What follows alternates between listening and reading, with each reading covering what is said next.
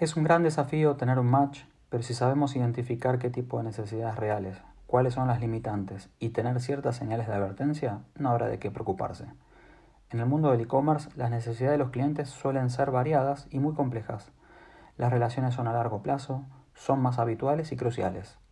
Cuando se elige un socio tecnológico, es mejor que éste tenga un equipo completo de profesionales, una vasta experiencia y un conocimiento real de las necesidades del proyecto y del cliente.